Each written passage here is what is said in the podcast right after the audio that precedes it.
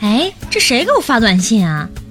你的手机号码充值二百元。不是这谁这么好心呢？还给我充值？这这天上掉馅饼的好事儿吗？哎呀，哎呀，哎哎呀，听听啊！哎呀妈，我可算是没迟到啊！哎，那个，你你你刚才是不是收到手机短信了？你咋知道呢？我收到了。哎，我正式通知你啊！刚才我媳妇儿检查我私房钱，我没办法，就只好给你充了二百块钱啊！你记得明天还给我啊！啊，陈林，这我白高兴了，不是亏你还想出这么个损招啊你！这是我这躺着也中枪吗？这是。哎呀，婷婷啊，你别生气啊！其实吧，我是有原因的。我一想到这个原因呢，我就 哎呀呀呀呀！陈林，行了哈，别哭了啊！你说什么情况吧？那还是在我媳妇儿很小很小的时候，大约在冬季，我的丈母娘得了高血压。一晃都这么多年过去了，你是知道的，这个病对血管的伤害是挺大的呀。我怕我媳妇儿伤心，所以我决定我偷偷的攒私房钱，我不告诉她，给我丈母娘买点护理血管的产品啥的。你说我容易吗？我，哎呀，陈林，你没看出来呀？你还有这么正经的、光明正大的理由呢？啊？你说你说什么什么？我是说呀，你你还这么有孝心呢？哈，哎，要不这样吧，就根据你丈母娘那个事儿，咱们今天呢就说一说血管养生的一些学问，让他老人家也听一听。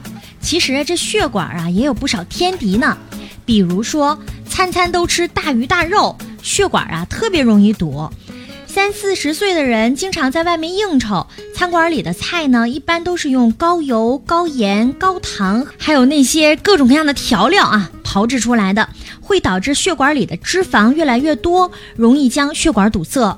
哎，另外呢，这个昼夜颠倒呀也特别损伤血管。三十岁以上的人呢，大多是这个单位的中流砥柱，不可避免的成为熬夜族。从养生角度来说呀，晚上十一点的时候到凌晨的四五点钟是保证肝脏代谢血流的时间。熬夜的时候呢，不止你自己，心脑血管的生物钟呢也会被打乱的，导致体内过多的分泌肾上腺素和去甲肾上腺素，让血管收缩，血液流动缓慢，粘稠度增加。长期黑白颠倒的人呐，患心脏病的风险呢，会比正常人增加一倍呢。再有就是吸烟，一天抽两包烟的人，血管特别容易中毒。吸烟是导致血管发生故障的元凶之一。哪怕你这身体再好，你就一天抽两包烟，也会给这个血管添堵的，让它一天一天的脆弱下去。美国科学家五十多年的研究就表明，每天吸烟二十支以上，冠心病的风险会增加两到三倍呢。还有研究发现说，熬夜的时候抽烟呢，会使血管的粘稠度比正常的时候升高八倍以上。另外呢，这个运动少啊，也是血管垃圾多的一个原因。下肢血管呢也非常的重要，但是常被大家所忽视。如果脑血管有问题，出现心脏病的几率呢是正常人的两到三倍。可如果下肢血管有问题了，这个几率呢就会变成四倍了。正常人皮肤上每平方毫米大约有。六百根毛细血管，平常呢只开放了一百到二百根，多运动能让更多的毛细血管的开放，促进血液的循环。再有就是没有症状或者是不加控制的高血压，也是引发血管疾病的一个导火索。高血压的患者呢，发生脑梗塞的几率是正常人的四到七倍。而高血糖不仅能够让你的微血管受损，还会导致大血管的病变。这个血糖高的人，这个脑卒中的发病率要比正常人高两到三倍。哎，另外呢，咱们常说这个心情非常重要啊，坏心情也是可以损伤血管的。瑞士专家最近证实啊，精神压力可以引起血管的内膜收缩，加速血管的老化。